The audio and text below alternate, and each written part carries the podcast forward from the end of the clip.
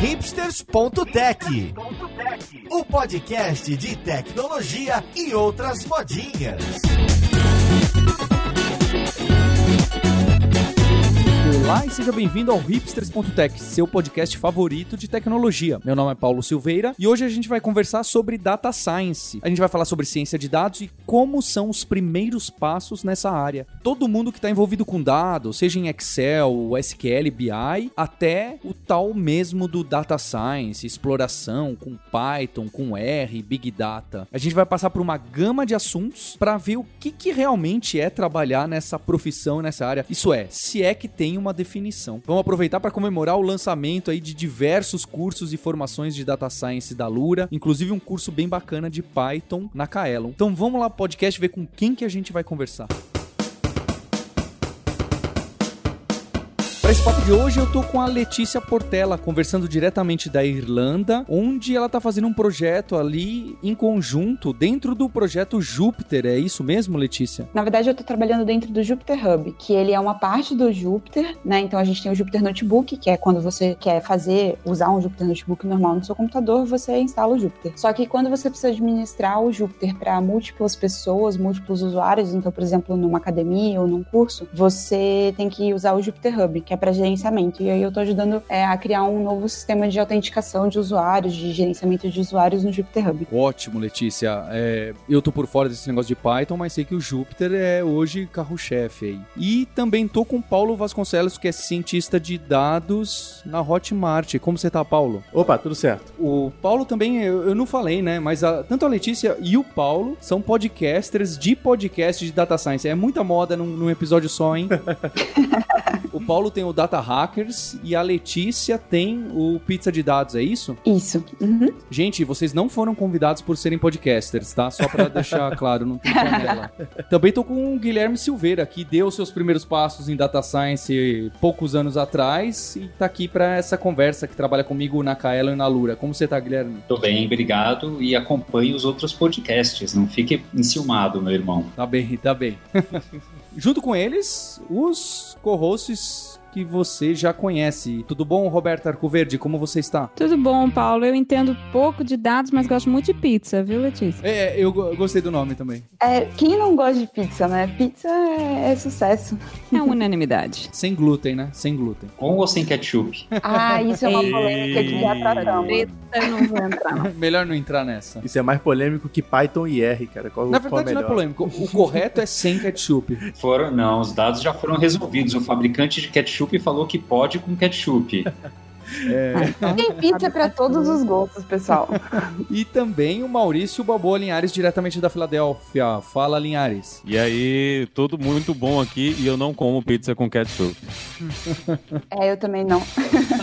E para começar essa conversa, então, essa carreira de ciência de dados, cientista de dados, até engenheiro de dados, tá super em alta já tem al- alguns anos. Eu queria saber um pouco, antes da gente chegar no Python, no Jupyter e nas ferramentas, o que que usa, R, eu queria dar um passo atrás e saber de vocês de onde que vem isso e se aquelas pessoas que usavam ainda usam bastante Excel, que se intitulam no tal do BI, né, Business Intelligence, é, onde que elas estão nessa esfera e se esse é o começo, tá certo? Então se eu sou um cara que gosta muito do Excel, ou gosto muito de SQL, chegar lá no banco de dados e debulhar para tirar meus insights, para tirar conclusões e mostrar algumas análises de negócio, de produto, eu tô dentro dessa esfera, a gente tá perto de ciência de dados ou não, tudo bem, é bem subjetivo, mas eu queria saber nesse comecinho aí, o que que é ciência de dados nessa parte quando a gente ainda está falando de Excel, de BI, de analista de negócios? Sim, para pensar sobre ciência de dados, ela é justamente o que o nome é, uma ciência. Uma ciência você gera hipóteses, certo? A partir de uma observação. E a partir dessa hipótese que você gera, você pode utilizar dados para tentar responder, respaldar o seu resultado, se aquela hipótese é verdadeira ou não. Essa hipótese pode ser qualquer coisa, pode ser, ah, será que do ano, de, ano passado para cá o nosso GMV aumentou? Do ano retrasado, como é que foi? Será que usuários que compram primeiro tal produto tendem a comprar segundo produto? Então, são algumas aplicações que você tem para ciência de dados que você justamente faz. A partir dessas observações que você tem, você gera as hipóteses e vê os resultados. Eu acho que é uma definição bacana porque, então, em teoria, se você está usando um Excel para isso e consegue tirar esses insights em cima dessas hipóteses, está dentro. Sim, de fato. Tem o próprio Excel, por várias outras ferramentas, é, ferramentas estatísticas, por exemplo, para você respaldar suas análises. Muita gente hoje utiliza planilhas para resolver 90% dos problemas de análise que faz. É claro que à medida que seu negócio vai escalando, fica mais difícil você suportar no Excel, no arquivo, no arquivo CSV puro, sabe? E eu acho que tem uma outra coisa que é importante falar, assim, é que quando se fala de ciência de dados, parece que é uma coisa só, né? E na verdade não, você tem um mundo dentro de ciência de dados. Hoje em dia, vamos dizer que dá para dividir grosseiramente em três áreas. Então, você teria aí o BI, né, o Business Intelligence, que seria uma pessoa muito mais com um caráter comunicativo, então para apresentar em dashboards informação, você saber contar uma história, o que que o seu dado está querendo dizer, o que que aquelas coisas querem dizer. Então, você tem aí pessoas que usam, por exemplo, o Tableau, uma coisa um pouco mais de visualização. Você tem também a pessoa que vai construir o seu pipeline, que vai pegar os dados de algum lugar, que vai garantir que esses dados estão corretamente armazenados, corretamente processados, limpar eles, que seria uma parte um pouco mais de engenharia de dados. E aí você tem uma outra parte que daí vai mais para análise, para análises tanto exploratórias quanto preditivas, né? Então, parece que é uma coisa só, mas na verdade quando você olha bem, você já começa a ver que existem caminhos diferentes que podem ser traçados. Então, tem muita gente que não necessariamente é um, um programador, uma pessoa que está ali mexendo com Python, mas que sabe fazer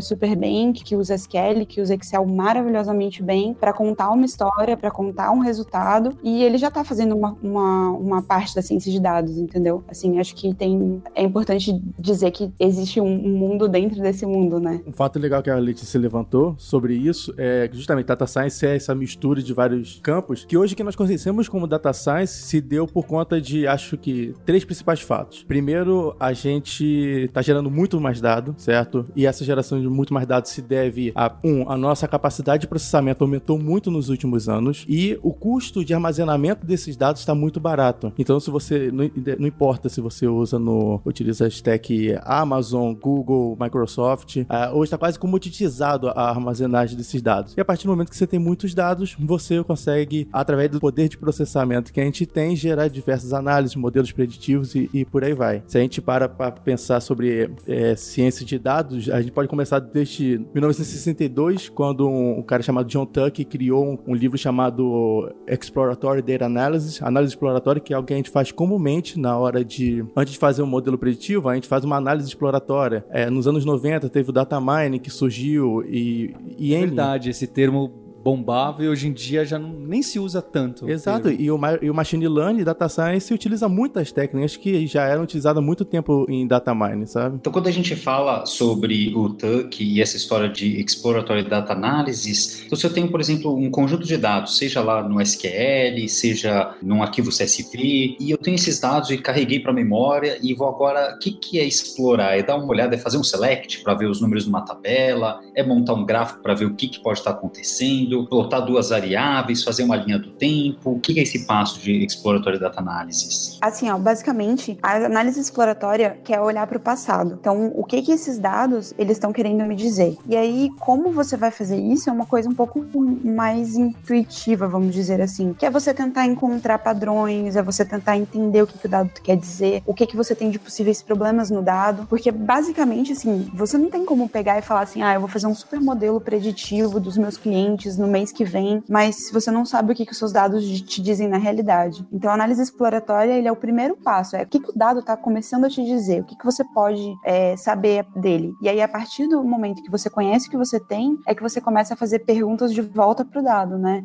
Então, o que, que o meu cliente vai fazer semana que vem, o que, que é, como vão ser minhas vendas no ano que vem, e aí você parte para análise preditiva. A gente tem um caso da Kaedon bem antigo, no começo, sei lá, talvez no terceiro ano dela, que a gente percebeu que uma vez ao ano ano, o número de turmas e de vendas de turmas caía bastante. E é claro, né? Depois de dar uma olhada melhor nesses dados, a percepção foi que em fevereiro isso acontecia bastante, principalmente porque a maior parte das nossas turmas do curso presencial, né, não da Lura online, onde eu estou hoje em dia, na Kaelon presencial, as turmas muitas começam aos sábados. Então, se você pegar o mês de fevereiro, que já é um mês mais curto, que tem menos sábados, além de possíveis feriados relacionados a carnaval, mesmo que não seja feriado nacional, etc., a gente olhava que até proporcionalmente o número de turmas era razoável, apesar de ter essa queda. Então, esse tipo de análise que a gente acaba fazendo é esse tipo de análise exploratória. Isso, exatamente. Por exemplo, você tentar encontrar se além de fevereiro você tem outro mês, ou tentar encontrar correlações, por exemplo, a ah, um ano que tem eleição é um ano que tem, por exemplo, uma baixa, entendeu? É você tentar entender como que é a tua realidade baseado nos dados que você tem. Isso não quer dizer que a sua realidade vai ser aquela, certo? Porque pode ser que você tenha um poucos dados para poder metrificar o que você quer. Então, até você dizer, ok, eu não tenho dados para responder as mínimas perguntas que eu quero, também faz parte da análise exploratória, entendeu? Porque você ter dados não quer dizer que você tenha respostas. Quer dizer que você tem que ver se você tem as respostas e analisar eles também. Ter Mas, dados te dá o direito de perguntar, não quer dizer que você vai ter a resposta da pergunta. É, exatamente. Porque nem sempre os, os bancos de dados, às vezes, na hora que, vamos supor que você tem um desenvolvedor que está desenvolvendo um banco de dados e só vai vir alguém analisar esses dados depois, pode ser que esses dados não, não tenham sido coletados da maneira que precisavam ser coletados para você responder as perguntas que você quer responder, entendeu? Então, até isso é importante você olhar na análise exploratória. O que eu tenho é suficiente? Essa, infelizmente, é uma, uma situação que eu vivi mais frequentemente do que eu gostaria de ter vivido. Eu acho que você e todo mundo. Acho que é bem raro você encontrar bases de dados que estão perfeitas, assim, para serem trabalhadas e, e assim, no ponto. Até por ser uma, uma atividade mais recente, né? Uma coisa nova. Quando eu comecei a desenvolver, não, não existia nem, nem há cinco anos atrás, acho que se falava em data, data scientist. É um cargo novo, né? Mais ou menos como é bem, bem novo. UX. Inclusive, a, a minha pergunta era um pouco relacionada a isso. A gente falou muito aqui sobre data science e o que é e, e o que comporta e o que se faz com data science. As pessoas que eu conheço que trabalham como cientistas de dados hoje, né? Lá na, lá na Stack a gente tem uma cientista de dados que de formação ela é PhD em astronomia. Acho que a Letícia também tem uma formação acadêmica que não é de um, de um background de ciência da computação e tal. Então é, é claro para mim que você não precisa ser desenvolvedor ou desenvolvedora para trabalhar com ciência de dados. Mas o que é que precisa? Precisa ter alguma base matemática? Precisa ter alguma base de estatística ou algo que valha? Eu acho que estatística vai ser o campo que você vai mais ter contato, pelo menos na parte de tanto machine learning quanto na parte exploratória. Todos os modelos, a grande maioria dos modelos de machine learning, dos algoritmos, são modelos estatísticos que você vai, vai utilizar durante o seu dia a dia. Você vai utilizar a estatística tanto para gerar hipóteses, para fazer correlação entre, entre variáveis, perceber tendências, fazer inferências e, e N outras coisas. Mas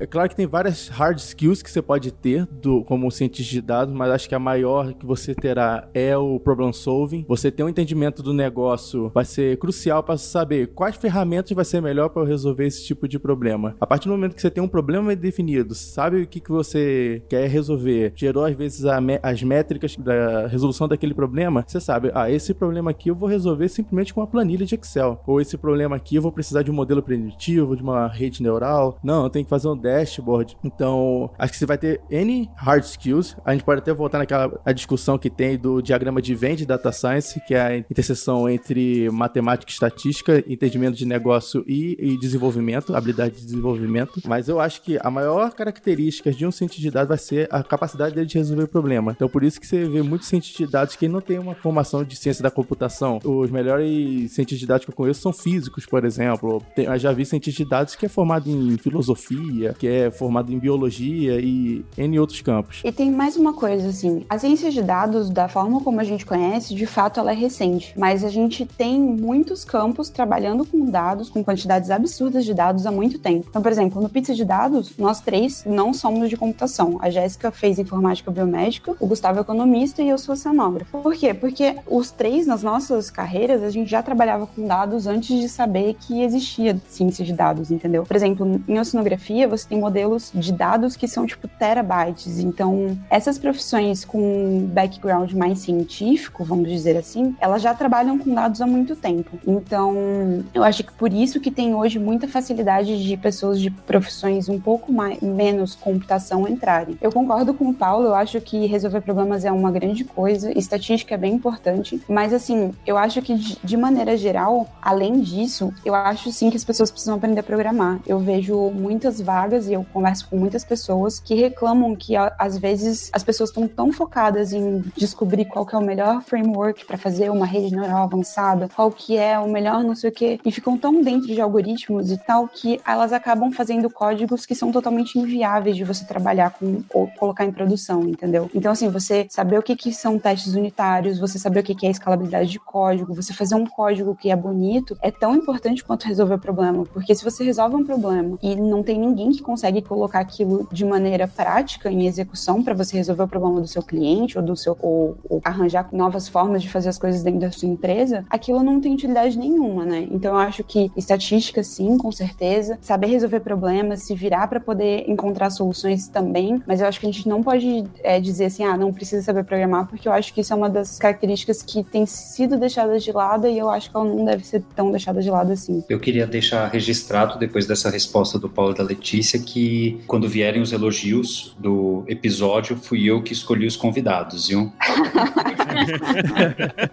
assim você deixa a gente encabulada, Guilherme. Eu tava louco aqui para digitar, tô adorando isso aqui. Eu falei, ah, quer saber? Eu vou é falar.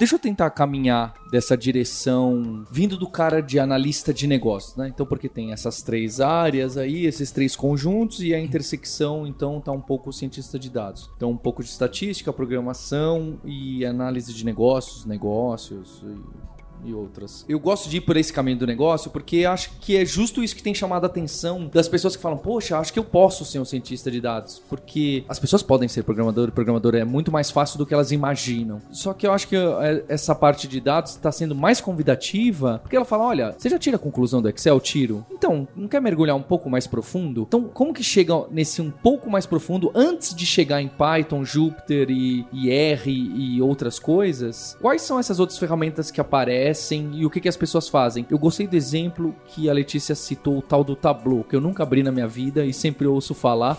e que antes ele só se falava, era BI, tá certo? Eu conheci Tableau como, olha, é um software para você fazer inteligência de negócio, seja lá o que isso for também, né? é para você tirar conclusões em cima dos seus dados e navegar em cima deles, já que você tem muito dado, então para você usar Excel, SQL, o tal do Tableau, que é software pago. Que mais mais que começa a aparecer antes de chegar em Python e R, considerando eles, vai, entre aspas, mais avançados, mais hard skills? Eu acho que depende muito do background da pessoa. Vamos supor que a pessoa é muito planilheira, a pessoa mexe muito bem no Excel. Ele pode aproveitar algumas ferramentas, por exemplo, tem o Microsoft Power BI que tem uma integração direta com o Excel. Você mexer no Power BI é a mesma coisa que mexer no, na planilha de Excel, basicamente. E ele é muito, muito poderoso. Eu acho que à medida que você vai se aprofundando, depende do momento momento em que você está do seu negócio. Vamos voltar aqui, por exemplo, o que é o BI e a diferença dele para Data Science. O BI, ele é aquele que começa mais a parte descritiva do problema, certo? O que, que aconteceu esse problema? Vamos botar aqui. É porque a receita da minha empresa está mais baixa esse mês. Aí você entra na fase de diagnóstico, você fala o porquê que está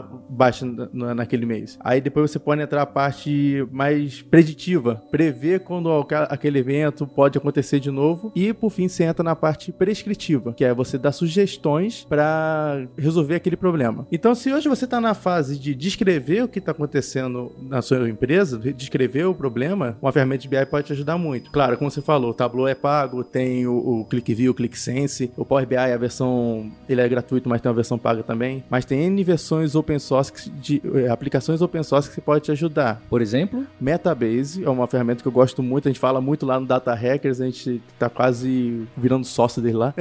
é, mas tem também Dash, para quem gosta de Python, quem tá mexendo já com Python, essa é uma ferramenta totalmente feita em Python, o Redash. Tem outras ferramentas também, eu não tô lembrando de mais algumas aqui no momento. Acho que tem o Superset do Airbnb, não é? Superset do Airbnb, excelente exemplo também, que é um, uma outra empresa também que vale a pena se acompanhar, o que, que tem feito de data science também. Só para entender, esses exemplos que você e a Letícia estão dando são softwares um pouco mais amigáveis do que sai aqui escrevendo um código no console, no editor, no VI e no... Exatamente. Tem muita ferramenta ferramentas que o ano passado nós tivemos muita automação de muitos passos de data science. O campo que cresceu muito ano passado foi o do AutoML, Auto Machine Learning, que você agora não precisa se preocupar com que algoritmo você vai usar. Você basicamente, a grosso modo, ele você pega os seus dados, joga no, no algoritmo, ele escolhe qual é o melhor algoritmo e quais parâmetros você vai escolher. Ah, o melhor algoritmo foi uma árvore de decisão por causa desses parâmetros aqui. Então, a pessoa que é não técnica pode se sentir um pouco mais inclinada a utilizar essas ferramentas de machine learning. Tem o, o ECA, é uma ferramenta open source gratuita que oferece uma, um módulo de AutoML. Então, se você quiser brincar um pouquinho com AutoML usando uma aplicação que não usa programação, que não quiser usar Python ou R, você pode usar o ECA, por exemplo. Certo? E. Então, realmente está se aproximando mais do analista de negócio. Essas ferramentas estão tentando deixar mais acessível essa parte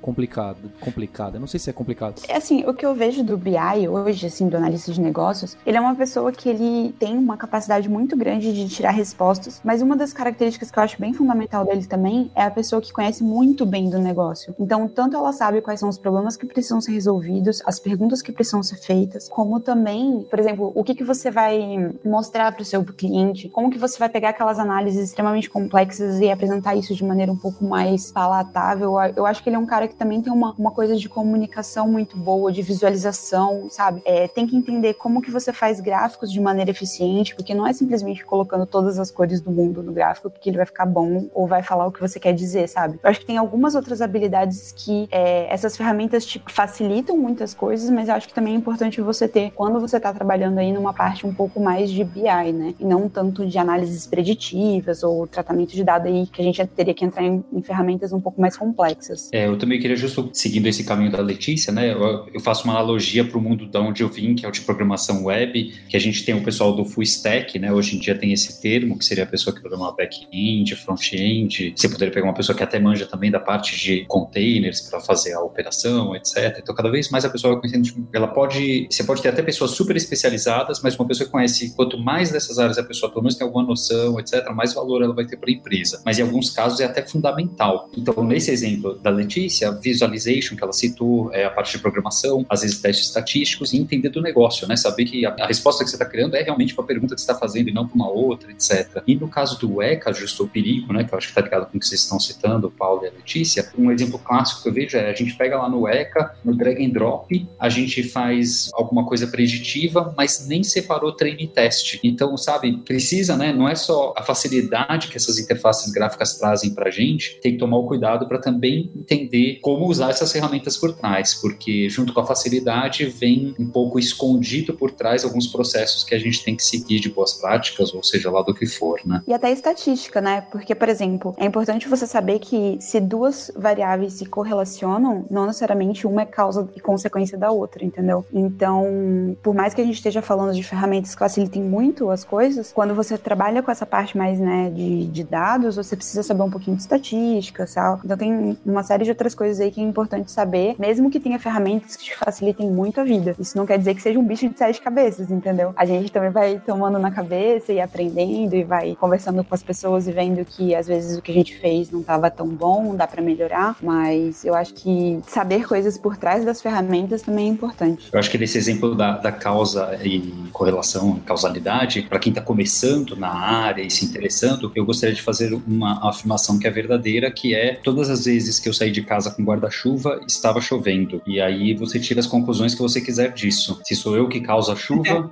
ou não, é outra história. Bem direta, está bem correlacionada essas duas variáveis, eu diria.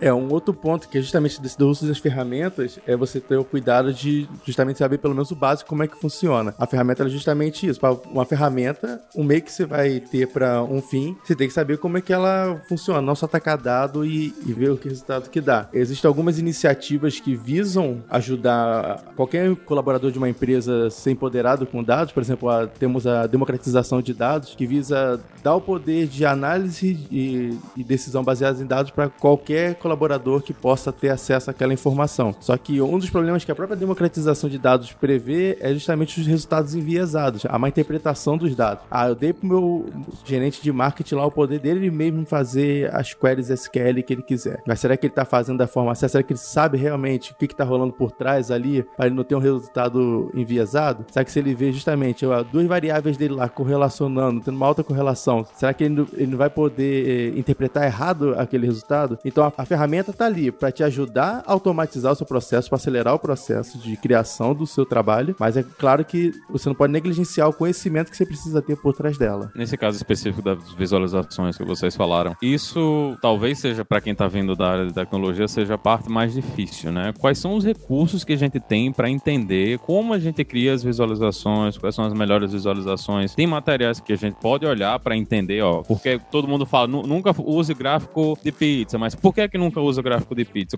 Onde é que a gente pode entender o porquê dessas coisas? Como é que a gente aprende como a gente deve mostrar e quais são as coisas que a gente não deve usar em visualizações? Nossa, a gente fez um episódio no Pizza sobre isso e é um caminho sem volta, porque uma vez que você começa a estudar, você começa a achar um monte de erro, um monte de gráfico, é um pouco desesperador. Um livro que eu recomendo muito é, tá em inglês, não tem tradução, mas é Story, Data Storytelling, que é de uma moça do Google chamada Cole alguma coisa, esqueci o nome dela, e, e ela tem um site cheio de blog posts, tem um monte de palestra e ela fez esse livro, que é a bíblia de Data Storytelling, assim, que é como você conta as coisas de maneira eficiente. Recomendo muito porque, de, de fato, esse é quando você vai olhar essa parte, ele tem até uma, uma pegada de design, sabe? Tipo, quais cores usar, quais formas usar. Então, pra gente que é bem técnico, que vem de uma área um pouco mais técnica, eu que tenho zero noção de design, foi bem impressionante ver o que, que a gente pode fazer e como que funciona, assim, porque ela mostra exemplos, assim, de um gráfico ruim e como ela faria depois, sabe? E é bem impressionante a capacidade de melhoria de comunicação de resultado com técnicas de, eu acho que até de UX, talvez, não sei, de design em geral. Esse é, pra mim, é a bíblia do,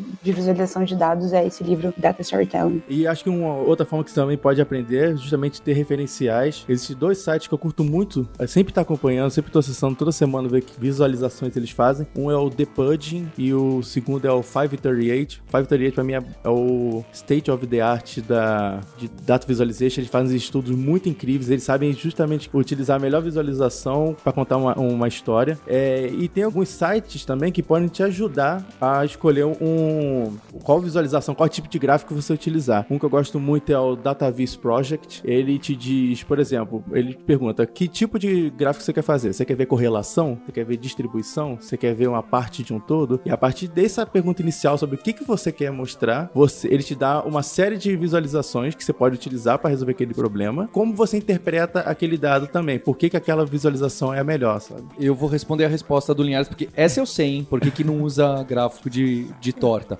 E as pessoas continuam usando. Então, o gráfico de torta, quando você tem dados do tipo. Aliás, qualquer dado, mas eu vou dar um, um exemplo que fica bastante óbvio. Então, você tem três cores, né? As pessoas que gostam de pizza com ketchup, as pessoas que gostam de pizza sem ketchup e as pessoas que não gostam de pizza. São três, As três pessoas dados. erradas, né?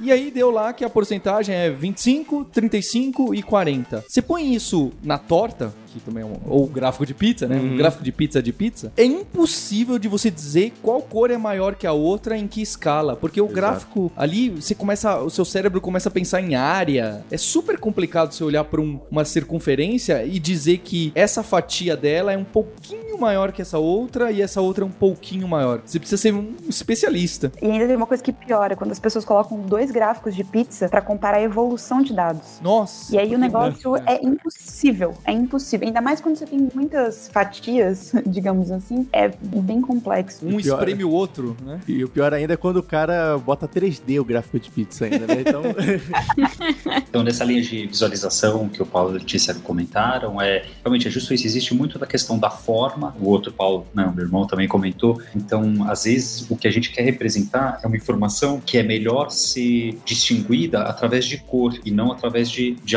tamanho ou área. Às vezes, é melhor distinguir através do tamanho, seja a largura ou seja a área. Então, o nosso cérebro vai funcionar melhor ou pior de uma maneira ou outra para gerar certas distinções. Aí tá ligado com a Letícia comentou da história, né? Qual é a mensagem que você quer passar? No que, que você quer focar? Então, de acordo com isso, você vai escolher um tipo de visualiza- visualização, um tipo de palete. Ah, eu vou dar destaque com uma cor, vou gerar o contraste com outras cores, vou fazer não sei o que. Então, realmente está muito ligado, como a Letícia falou, com usabilidade, com acessibilidade, com o X em geral mesmo, né? A visualização. you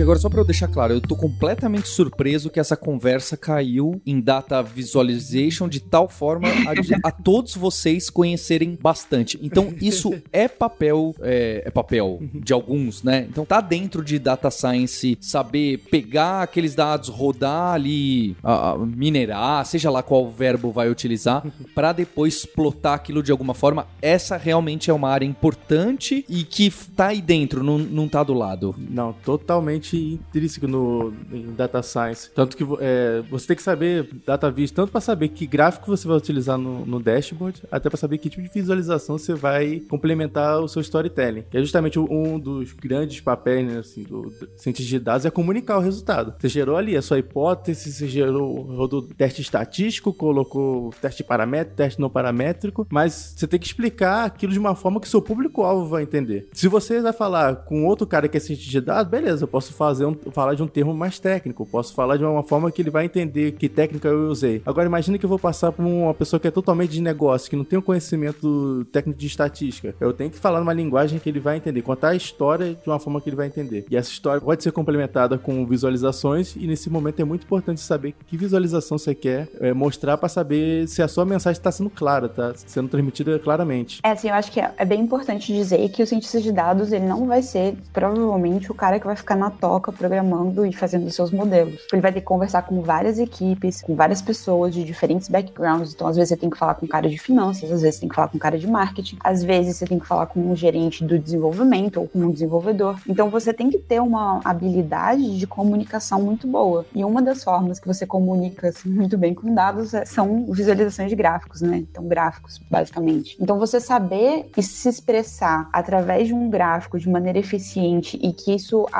abranja de vários públicos é uma característica muito boa. Então, na verdade, tanto pessoalmente, você saber se comunicar, então poder explicar uma análise que você fez, por exemplo, para o stakeholder ou para o CEO, ou você transmitir as coisas através de um gráfico, tudo isso são habilidades que é bom você desenvolver. Claro que às vezes você trabalha numa equipe tão grande que você pode se especializar em ficar mais no seu cantinho e ter alguém que faça isso. Mas no geral eu acho que é, é- é uma boa habilidade para ser desenvolvida se você quer ir para essa área, especialmente se você quiser ficar em BI ou ir para ficar mais nessa área de análise de negócio. Eu queria aproveitar para dar um exemplinho de visualização curiosa, que é as pessoas que comem pizza com ketchup ou sem ketchup. Então, sem ser pelo gráfico de pizza. Imagina dois gráficos, duas barras, né, pra altura para cima. 45% das pessoas comem sem ketchup e 55 comem com ketchup. Por exemplo, se você nesse gráfico, são duas barrinhas para cima, né, 45 e 55, parece próximo, mas aí se você usar a escala, a escala não, né, mas o eixo, o seu eixo Y para cima, começar no zero, você vai visualizar que as duas barras têm mais ou menos um tamanho muito próximo. Uma está no 45 de altura, a outra na 55 de altura. Mas se no eixo Y você usar agora 42 como o zero, né, como a base ali do eixo Y, então o 45 vai estar logo acima, logo acima. E o 55 vai estar bem para cima, passando uma, uma ideia de que o 55 é muito maior Isso é do que péssimo. o 45. Isso é péssimo. É, no meu caso, se fosse isso, eu, eu provavelmente estaria querendo enviesar os meus leitores ou leitoras de que é muito mais importante um ou outro. Mas isso acontece às vezes por descuido, né? Às vezes é proposital, porque precisa, porque você realmente quer focar nessa diferença no delta de alguma outra maneira, etc. Mas o cuidado que você tem que tomar é que às vezes isso é feito sem querer e não proposital, e às vezes isso é feito proposital para te enganar. Uhum. Tomar cuidado. Olha, o retorno desse investimento é 55, desse outro é 45. E parece que é 10 vezes maior na hora que você bate o olho. Mas se você olhar o número e, o- e os fine prints, a coisa não é bem assim. Então sempre tomar cuidado com isso. Tem um livro chamado Como Mentir com Estatística, que é muito divertido, muito bom, bem pequenininho, e ele fala justamente disso. Ele ensina estatística mostrando contra-exemplos. Então ele fala assim: ah, você tem um problema, por exemplo, eu quero provar que pessoas que comem pizza com ketchup são muito mais pessoas do que pessoas que não comem. E aí ele começa, tipo, ir enviesando todos os parâmetros estatísticos pra te mostrar como você pode manipular as pessoas. É bem legal o livro, super recomendo se você quiser entrar nessa área. É bem fácil, assim, bem, é, bem rapidinho o livro, não é um livro muito técnico. É, ano passado a gente teve até um caso de que visualização de dados teve durante as eleições, durante uma Ah, pesquisa essa história que é ótima. durante uma pesquisa que fizeram de intenção de votos, um candidato, a proporção estava totalmente irregular do- dos candidatos. Então, parecia que um candidato da semana passada tinha subido exponencialmente em relação ao candidato adversário. Então, esses são o tipo de problemas que acontecem. E se você quiser saber que tipo de visualização não fazer, eu vou deixar aqui minha dica do, de um site chamado vis.wtf, que é justamente visualizações. What the fuck? Exatamente. É, What the fuck visualizations, que são visualizações que não fazem o menor sentido. tem o caso que a Letícia falou, tem visualização de pizza mostrando tendência de crescimento ao longo do tempo. Então o cara plotou 12 gráficos de pizza um do lado do outro. Não dá pra entender nada. Você não entende nada. Então, vale a pena dar uma olhada nesses sites assim, justamente pra você ter uma noção de, ok, isso aqui é muito estranho, mas são casos que realmente acontecem. No, no site não são pessoas que fizeram de brincadeira, são foram gráficos que mostraram em televisão, que saíram em jornais, em sites, sabe? Então, é uma coisa perigosa. Você pode estar enviesando totalmente o resultado que você queria, queria mostrar. E não é que o resultado tá errado, ele é verdadeiro, só que você põe de uma forma que naquela batida de olho rápida a gente interpreta enviesado do outro lado. Totalmente. E tomar cuidado que às vezes pode ser uma tentativa justo de manipulação, justo você entender erroneamente porque ela quer te passar uma mensagem, te levar para um caminho ou para o outro. Esse é o, o lado crítico que a gente aprende que também, né, você tem que levar isso. Como a Letícia comentou, depois você estuda um pouco dessa área, eu, eu pouco, ela provavelmente bastante, assim como o Paulo, é, você começa a ficar muito mais crítico, seja por alguns erros que poderia estar melhor mesmo, ou porque, opa, a pessoa está querendo passar uma mensagem aqui diferente do que o número está me falando. Exato. O livro Mentindo com Estatística justamente brinca com essa, a nossa capacidade de perceber padrões. O ser humano é muito bom, de- muito bom nisso. E justamente ele mostra alguns dos exemplos lá, mostrando como que, através da- do entendimento de padrões do ser humano, a gente consegue realizar resultado totalmente enviesado, pre- pregar justamente uma mentira, sabe? É, e, e tem uns que a gente cai sozinho. Quando você tá. Você tem essas plataformas, então eu acho que vou colocar mais uma plataforma de pessoas normais, vai que querem ser cientista de dados. Então eu tô aqui usando o Google Analytics, logo sou um cientista de dados, que nem vocês. É, e aí eu ponho no mesmo gráfico a quantidade de visitas e o número de conversões no site, de vendas. Quando você põe isso no mesmo gráfico, no mesmo eixo, sei lá, as visitas você tem 100 mil por dia, as vendas você tem 3 por dia. E aí você vê aquele zigue-zague das vendas dando uns picos lá no alto, você fala, nossa, aqui teve uma diferença muito grande. Só que se você não olha o valor absoluto também, você tá impactado por um outro gráfico que tá lá no topo, você fica sugestionado a, a- a muita coisa. Isso quando não tá no mesmo gráfico, sendo que os eixos começam em números diferentes, que aparece também, que é- aí eu não- não- nem entendo como as pessoas fazem isso. Então tem, tem coisas que nos enganam pra tirar conclusão, você tem aquele big data gigante, você tá plotando no mesmo lugar ou de uma forma não apropriada e tirando conclusões bem estranhas. Com certeza, assim, tem muitas coisas que você é, é facilmente manipulável. Então, se você até até se você não quer se especializar nessa área, eu recomendo que você dê uma olhadinha em visualizações erradas de gráfico pra gente não, não se deixar manipular tão facilmente. Sim, próxima vez perguntarem, ah, o que, que você acha desse gráfico ou o que, que você acha dessa desse percentual aqui? Tá, mas que percentual? Que, quem são essas pessoas? Que gráfico é esse, sabe? É, é bem bem legal.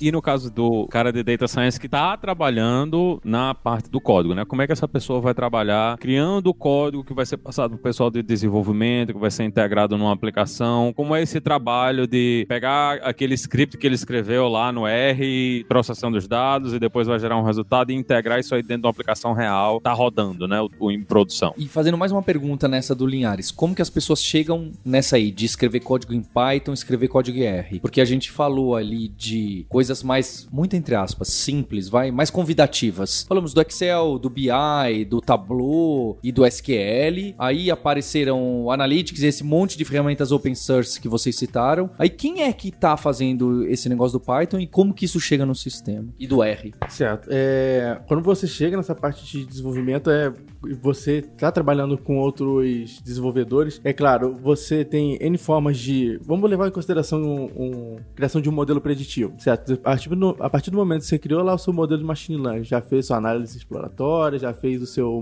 o treino do seu modelo, você já tem a forma que capta, que coleta os dados, trata ele. Você é, pode chegar num momento que precisa criar um microserviço para que aquele dado ali seja consumido por, uma, por um usuário. Você pode criar uma API, você pode tem tem ferramentas que permitem você serializar o seu código. Então, você criou seu modelo de machine learning, você pode serializar ele, você consegue utilizar em qualquer outra linguagem, por exemplo. Mas é claro, para chegar nesse ponto, você tem que saber, cara, não adianta a gente botar pano de quente, você tem que saber a parte chata do desenvolvimento, que é justamente saber se o seu código está sendo escalável, se você fez testes do, do seu código, ele está versionado. Eu, eu pego muitos casos que de trabalho sendo feito na máquina local e a pessoa não isola nem o trabalho no, no ambiente, por exemplo, e fica complicado de outras pessoas reproduzirem o, aquele estudo, aquele código. Então você saber como utiliza o que é, como utiliza o container, você saber como é que testa o seu código, escrever bons códigos, escrever bons testes, vai ser crucial na hora de você colocar o seu código em produção para justamente ele não, não virar um voltar com bug ou voltar com um problema pior que pode ser uma decisão errada pro seu negócio, sabe? Você perguntou também assim, né, como que chega nisso? Por exemplo, uma, um dos casos que eu vejo acontecer muito é se você tem que fazer as mesmas análises em múltiplas planilhas, múltiplas vezes por dia ou semana ou mês, você já tá um passo mais perto de querer programar, porque você automatiza as coisas, né? Então eu acho que a partir do momento que, por exemplo, o Excel trava, porque você tem dados demais, ou você faz a mesma coisa em várias planilhas, ou você joga muita coisa fora. Então, quando a pessoa já chega nesse ponto, já, já é um indicativo de que talvez seja a hora dela aprender a programar, ir para um R, para um Python, para facilitar a vida dela e otimizar o tempo dela. Acho que isso é uma coisa. É, em relação à produção também, eu acho que tem. Eu concordo plenamente com tudo que o Paulo falou, e ainda tem outra coisa, né? Depende muito do, do que você quer. Por exemplo, eu trabalhei num, em alguns estudos em que o cliente só queria uma planilha, tipo, uma planilha com os dados do ano que vem, as previsões para o ano que vem. E era isso. Então não era um sistema super complexo. A gente fazia predição localmente mesmo, exportava esses resultados e esses resultados iam para um, um Power BI da vida ou alguma ferramenta de visualização. Então depende muito. Agora, é, você ter um código limpo, escalável, pode ser que, sei lá, o seu cliente quer para esse ano, depois ele quer para o ano que vem, depois ele quer mais coisas, e aí você consegue ir transformando essas coisas em modelos um pouco mais complexos e um pouco mais viáveis para produção, né? E aí volta naquilo que eu falei, você precisa saber o que é um Docker, o que é um ambiente de desenvolvimento, você precisa entender que, por exemplo, o Python tem múltiplas versões. Então, como é que você trabalha com isso na sua máquina? Então, aí você entra um pouco mais nessa parte de programação, que é o que você vai começar a precisar para poder analisar as coisas. Então, é um pouco de ciclo, assim. Eu, eu falei dessa coisa do Excel porque eu tenho uma amiga muito próxima que caiu nesse caso. Ela, ela era engenheira, caiu num, numa parte de marketing e ela tinha que fazer as mesmas análises nas mesmas planilhas. A, a planilha chegava duas, três vezes por dia, ela tinha que fazer as mesmas análises sempre. Então, pô, é um trabalho super automatizado, sabe? E aí depois ela começou a ver que dados eram jogados fora. Então, pô, quando ela jogou tudo isso para Python, o negócio escalou, ela conseguiu fazer análises mais complexas, conseguiu fazer gráficos mais complexos e aí conseguiu extrair um pouco melhor dos dados coisas que no Excel, por ter um trabalho muito repetitivo, que não era automatizado, ela perdia muito tempo, entendeu? Ressaltando um pouquinho essa pergunta de você, Paulo, e do Linhares, uma dica que eu dou para quem tá começando a mexer com código, para criar seu próprio modelo de machine learning, cara, sempre começa com a solução mais simples para resolver o seu problema. Que é, eu vejo muitos casos de eu tenho esse determinado problema, a pessoa já quer criar, vamos criar um, usar um deep learning aqui, criar uma rede neural, levanta aí sete máquinas na AWS com GPU para mim que eu vou fazer acontecer. Você vai ver só. Você vai ver só que eu vou fazer acontecer. E cara, vai gerar uma expectativa muito alta nas pessoas para quem você tá criando aquela solução e vai criar uma frustração muito alta para você e para essa pessoa também. Então, às vezes, ah, eu tenho muito dado. Será que se eu pegar um, uma amostra desse dado e fazer um, um, teste aqui na minha máquina local, já funciona? Pô, beleza, agora tá funcionando. Aí sim você começa a utilizar uma solução mais aprimorada. Aí sim você começa,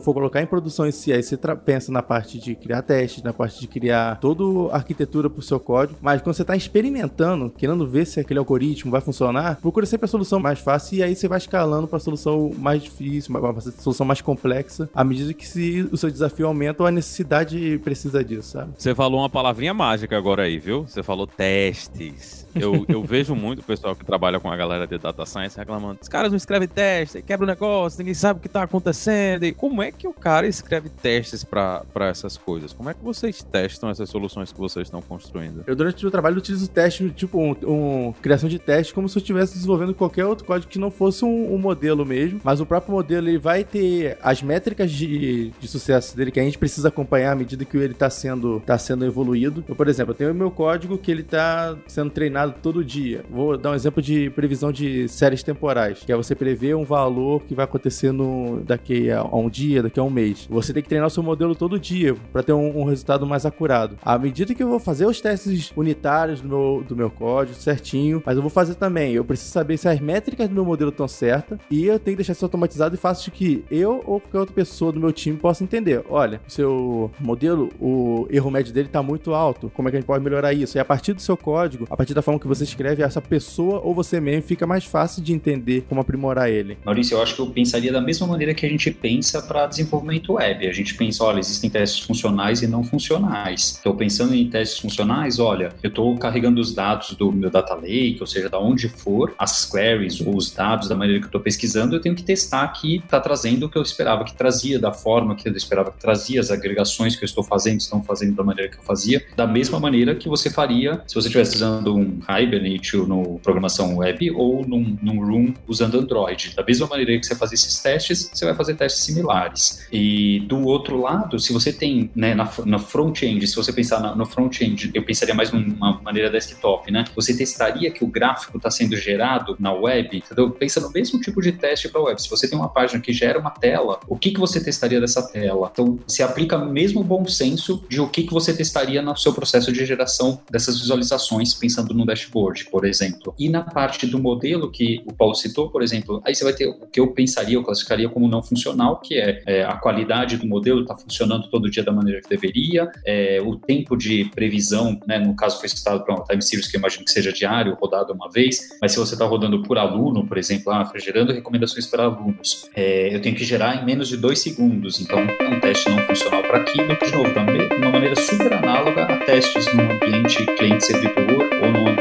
desktop, usaria as mesmas analogias.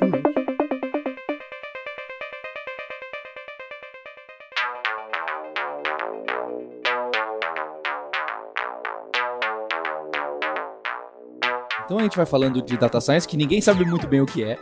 e apareceu todas essas questões. Eu achei muito bacana porque apareceu o Excel, o BI, o SQL e o que vocês usam bastante no dia a dia, inclusive, é o trabalho da Letícia no, no grande lugar aí de Python, né? No, no Jupyter. Mas aparece machine learning, aparece redes neurais. Onde que acaba a data science e onde começa machine learning? Ou tá tudo misturado? É só para tentar contextualizar para as pessoas. É, é, apesar de que no final vai tudo aparecer, assim como vai aparecer base de dados, vai aparecer em, em qualquer lugar, certo? Hoje as pessoas meio que usam machine learning como sinônimo de data science. E não é só isso. Eu acho que, como eu comentei, eu acho que visualização de dados, BI, toda a parte de engenharia de dados, de você garantir que seu dado está coerente, está vindo legal, tem um pipeline fluindo, tem um monte de coisas que englobam. Machine learning faz parte desse mundo. Então, quando você tem um dado, a primeira coisa que você faz é olhar para ele e falar o que, que você me diz. E depois, numa segunda etapa, você quer perguntar para ele outras coisas, né? Você quer que ele te responda outras perguntas. Então, você deixa de querer olhar para o passado e quer olhar para o futuro. E aí você começa a ter machine learning. Então, por exemplo, eu querer ver a minha base de clientes no ano que vem, como é que ela vai estar, tá, qual que é a probabilidade de um cliente meu sair da minha plataforma. Então, isso já são perguntas que você está tentando ver o que, que vai acontecer no futuro. E aí vem o machine learning, vem análises preditivas. Mas eu acho que a análise preditiva está dentro da ciência de dados. Só que do mesmo jeito na minha opinião, para BI tá em ciência de dados, engenharia de dados tá em ciência de dados, você saber modelar um banco de dados, tudo isso faz parte. Não, não é só machine learning, por mais que essa seja a palavra do momento, né? E aí você tem diferentes tipos de, de machine learning, de análises de machine learning. Você tem análises que você quer responder perguntas, tem a, que você sabe a resposta, tem análises em que você não sabe a resposta. Por exemplo, eu quero dividir os, o meu cliente, o meu grupo de, de, de clientes de uma determinada forma que eu consiga entender comportamentos e segmentá-los sem eu saber exatamente a resposta disso. Eu quero ter uma ideia de como isso funciona. Então, é um mundo à parte, mas eu acho que ele está dentro dessa, dessa grande coisa que a gente chama de ciência de dados. Apesar de hoje é, ser o, a menina dos olhos de muita gente, né? É, como a, Roberta falou no começo do episódio, que data science realmente é uma área muito nova. Há cinco anos a gente quase não ouvia falar de data science. Então, muitas das empresas hoje ainda estão entendendo como é que funciona a data science para decidir até quais papéis e até onde vai vai o papel de cada um. É, por exemplo, em 2017 nós tivemos um, um, um boom né, de, de, vagas de cientistas de dados é, surgindo e muitas empresas queriam contratar cientistas de dados porque era justamente aquele um pouco do hype também, né, que era gerado de não precisa ter um cientista de dados aqui para dar uma olhada nesses dados aqui e dar uma e ver o que, que pode ser gerado. Aí o que aconteceu em 2018 começaram a, eles começaram a perceber que você não consegue criar ciência sem você ter uma infraestrutura. Então os cientistas de dados tinham o poder lá tinha o conhecimento técnico para gerar análise, mas a empresa não contava com uma arquitetura boa para fazer a coleta, o tratamento desse dado. Então foi onde profissões como o engenheiro de dados, o data engineer, ele cresceu muito. Então hoje o mercado ele tá, ainda está amadurecendo até onde vai o cientista de dados. Eu conheço gente que fica uh, o dia todo fazendo modelos preditivos, assim como eu conheço cientistas de dados que fazem ETL, ficam subindo instâncias na, no, na nuvem, ficam criando a parte de. trabalham na parte de DevOps. Então, eu acho que o mercado ele também está um pouco confuso sobre até onde vai o trabalho de cientista de dados, mas ele é muito isso do que a gente conversou hoje, de estar tá gerando as hipóteses a partir das observações e utilizando ferramentas como machine learning, como deep learning, data visualization, storytelling, SQL, um dashboard para entregar a, aquele resultado. Não, e o mercado tá tão maluco que esses dias eu tava vendo uma vaga, era assim, era uma vaga de cientista de dados e ele só pedia JavaScript, HTML e CSS. só. Não pedia Python, não pedia R, não pedia nada. Pois e é. eu fiquei olhando aqui e falei, gente, é um data scientist front-end, sabe? Não, não sei o que, que, que, as pessoas querem. O mercado tá muito confuso. Assim, uma definição que eu gosto muito sobre o trabalho do cientista de dados é que o cientista de dados ele é um profissional que resolve três tipos de problema. O primeiro é aquele tipo de problema que tem um input claro e um output claro. Quando eu falo claro, é aquele dado, é aquele input ou output que não tem nenhuma ambiguidade.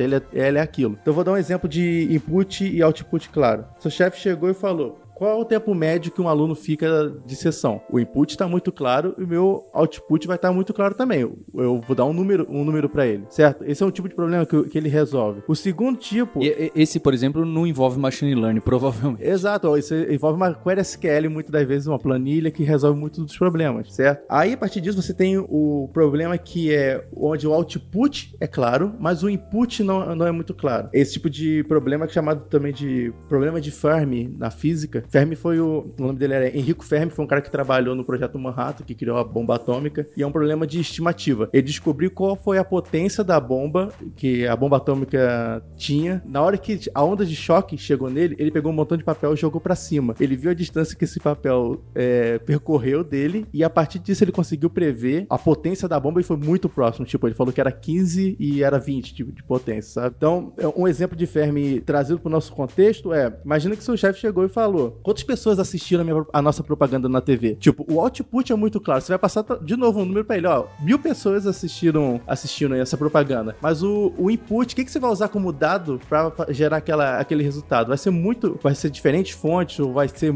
uma fonte só. É um, um input não claro e que você vai poder entregar para ele. E o terceiro tipo de problema é o, quando tanto o output e o input ele não é claro de forma nenhuma. Então, mais uma vez, usando o exemplo do chefe, é, é o exemplo mais comum que a gente tem na indústria também, que é, é vou dar um exemplo, ele chegou e falou, a gente tem que focar mais no online ou no offline esse ano. Tanto o seu input, tanto de dados que você vai precisar para responder aquela pergunta, vai ser, não é claro, você vai ter que ver como é que vai fazer isso, quanto o output não é claro. Aí aqui entra na parte do cientista de dados, a parte do problem solving. A partir do momento que você sabe fazer quais perguntas o seu chefe ele quer responder, você já sabe de onde você vai buscar esse dado. Você vai chegar para ele e falar, tá, mas o que que você considera um, um fator diferencial para focar no online? É receita? Quanto mais a gente vendeu, mais é mais importante? Essas perguntas que você vai criando, você não tem que ter medo de fazer perguntas. A partir dessas perguntas que você vai criando, você vai saber qual solução você vai, você vai chegar. Uma outra coisa que eu lembro quando a gente está falando aqui de data science e todas essas áreas de conhecimento que acabam sendo envolvidas e ainda não está muito claro quais são os papéis é, 100% da área, é cada empresa ainda com uma nomenclatura um pouco diferente, etc. É como muitas empresas que têm grupos de estatísticos, né, também esses estatísticos indo para essa área do data science, aprendendo a programação, aprendendo outra coisa. Quer dizer, pessoal que às vezes vinha da área de R, não que R não seja programação, é programação, claro, mas o pessoal que vinha da área de R para aprender mais ainda o foco de programação, por causa dessa mistura dessas duas áreas, né, ou de todas essas áreas. E um exemplo que, que eu gosto, que eu escuto muito o pessoal falando é assim: ah, é, semana passada vendeu, vendi 20 carros nessa concessionária e essa semana eu vendi 25. Portanto, essa semana o nosso trabalho foi melhor do que o da semana passada. Já chega, né? Tem a questão da correlação e causalidade aí também, mas também chega com um, uma quantidade de pontos bem pequeno, né? E uma flutuação simples e já chega em conclusões muito fortes, né? E conceitos básicos de estatística, como intervalo de confiança ou como é, diferença de média mediana, entender tipos de variáveis, etc. Coisas básicas de estatística mesmo que poderiam ajudar a, a, a fazer afirmações ou a resolver, responder perguntas. Isso é, será que esse mês realmente a gente vendeu mais ou menos do que o mês passado? Ou foi só uma flutuação dentro da média esperada? Então, esse tipo de pergunta super simples que eu poderia simplesmente só fazer uma conta e falar sem olhar estatisticamente, eu acho que a estatística também contribui muito nessa área de data science, até mesmo em perguntas assim, triviais, que muitas vezes a gente passa batido por elas. É fundamental as pessoas estudarem estatística. Eu não acho que as pessoas precisam ser mestres, nossa senhora, cabulosas em estatística para ir começar a estudar data science. É, mas eu acho que saber estatística e não só não enganar, como não ser enganado com estatística é muito importante para trabalhar nessa área. Porque é muito fácil você mentir com dado. É muito fácil. Tanto é que tem até uma nerdologia, né, do Atila falando só sobre como a gente consegue mentir, dependendo da pergunta, dependendo de como a gente. A gente já falou de várias formas de mentir com gráfico. Então, você saber estatística, você entender como as coisas funcionam de fato, é bem importante. Ainda mais se você quer ser um bom cientista dados e não quiser enganar seu público, né? E não quiser fazer afirmações que você sabe que não são verdade. Só pra fechar o que já foi dito pelo lado Letícia pelo Gui, que foi esclareceu muito bem, é, vou deixar uma frase que eu vi uma vez no, no Quora, que o cara falou que um cientista de dados é, é aquele profissional que sabe mais estatística de qualquer desenvolvedor e que sabe mais de desenvolvimento que qualquer estatístico. Muito bom. É, eu gosto dessa. Na sessão de comentários, a galera vai ou não vai votar se pode ou não pode ketchup na pizza? Não, vai ter gente reclamando no Twitter. Olha, a gente pode resolver isso com um poll, não tem problema. A gente faz uma análise de 12 meses. e, e entrega um resultado inconclusivo. Sim. Bem, eu queria agradecer a presença da Letícia Portela e do Paulo Vasconcelos. Muito obrigado, viu, pessoal? E a gente vai deixar o link dos podcasts de vocês aqui no, na página. Muito obrigado. Muito obrigada, Paulo. É uma honra estar aqui, eu ouço vocês. E muito bom é, ter sido chamada, estou muito honrada. Muito obrigada aí pela oportunidade. É, muito obrigado, Paulo. Muito obrigado, Guilherme, pelo convite de participar desse episódio. Foi um prazer. E para quem quiser conhecer um pouquinho mais o Data Hackers, embora a gente tenha o podcast, esse é apenas alguma das formas de, de entretenimento que a gente oferece. Nós somos uma comunidade, uma grande comunidade aberta para profissionais entusiastas de ciências de dados, machine learning, big data, inteligência artificial e, e afins. E hoje nós oferecemos um espaço para que pessoas possam trocar conhecimento, conhecer outros profissionais. Nós temos um fórum, no, um chat no Slack, nós temos uma newsletter que é mandada semanalmente para todas as pessoas inscritas nela e temos o próprio podcast, como o Paulo falou. Então, se você quiser conhecer um pouquinho mais sobre os data hackers e fazer parte dessa comunidade que só tem crescido, acesse lá www.datahackers.com.br e vem fazer parte com a gente. E não é coincidência essa ordem que eu passei lá do Excel para SQL, para BI, para depois então cair nas linguagens mesmo de Python e de R. A gente acabou de lançar na lura.com.br uma sétima sessão que consolida tudo que é dados e BI. Então lá dentro tem Excel, tem BI, tem Data Science, tem Machine Learning e tem coisas a mais. Inclusive, o Guilherme Silveira é quem liderou tudo isso e tá lançando uma formação de ciência de dados, uma formação data scientist. Guilherme, você pode falar o que, que tem aí nesse conjunto de cursos, inclusive com o projeto final que os alunos devem entregar? Isso mesmo, Paulo. A ideia é que nessa área a gente consiga introduzir um pouco de cada um desses pontos que a gente falou que está nesse guarda-chuva de data science. Então a gente vai ter cursos e vamos focar em conjuntos de dados, em datasets, em que a gente vai fazer a exploração de dados, o EDA, Exploratory Data Analysis, a gente vai estudar em alguns cursos e focar em questões de boas práticas de visualização, a gente vai tentar criar modelos preditivos, a gente vai analisar séries de temporais. Então tem diversas dessas áreas que a gente foi citando aqui com Python, usando o Jupyter Notebook, etc., e através de diversos conjuntos de dados diferentes, e com isso a gente tem uma base do que, que a gente vai querer se especializar depois. E com isso a gente tem uma base de como o que, que eu quero me especializar depois. Então essa grande base de data science permite que a gente faça um projeto final onde a gente vai explorar um outro conjunto de dados de mundo real e tentar encontrar conclusões, fazer comparações, aplicar tudo isso que a gente aprendeu através desses cursos. Linhares, Roberta, até a próxima. Até a próxima. Ficou faltando responder aí quem é melhor, R ou Python?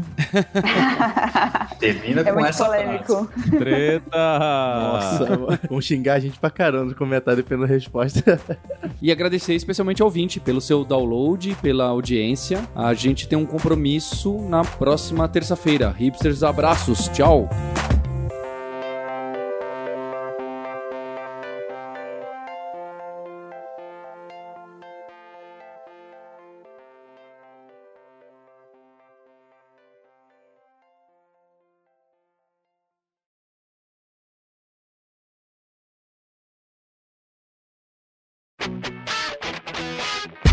Você ouviu o hipsters.tech, produção e oferecimento alura.com.br, cursos online de tecnologia e Kaelon, ensino e inovação.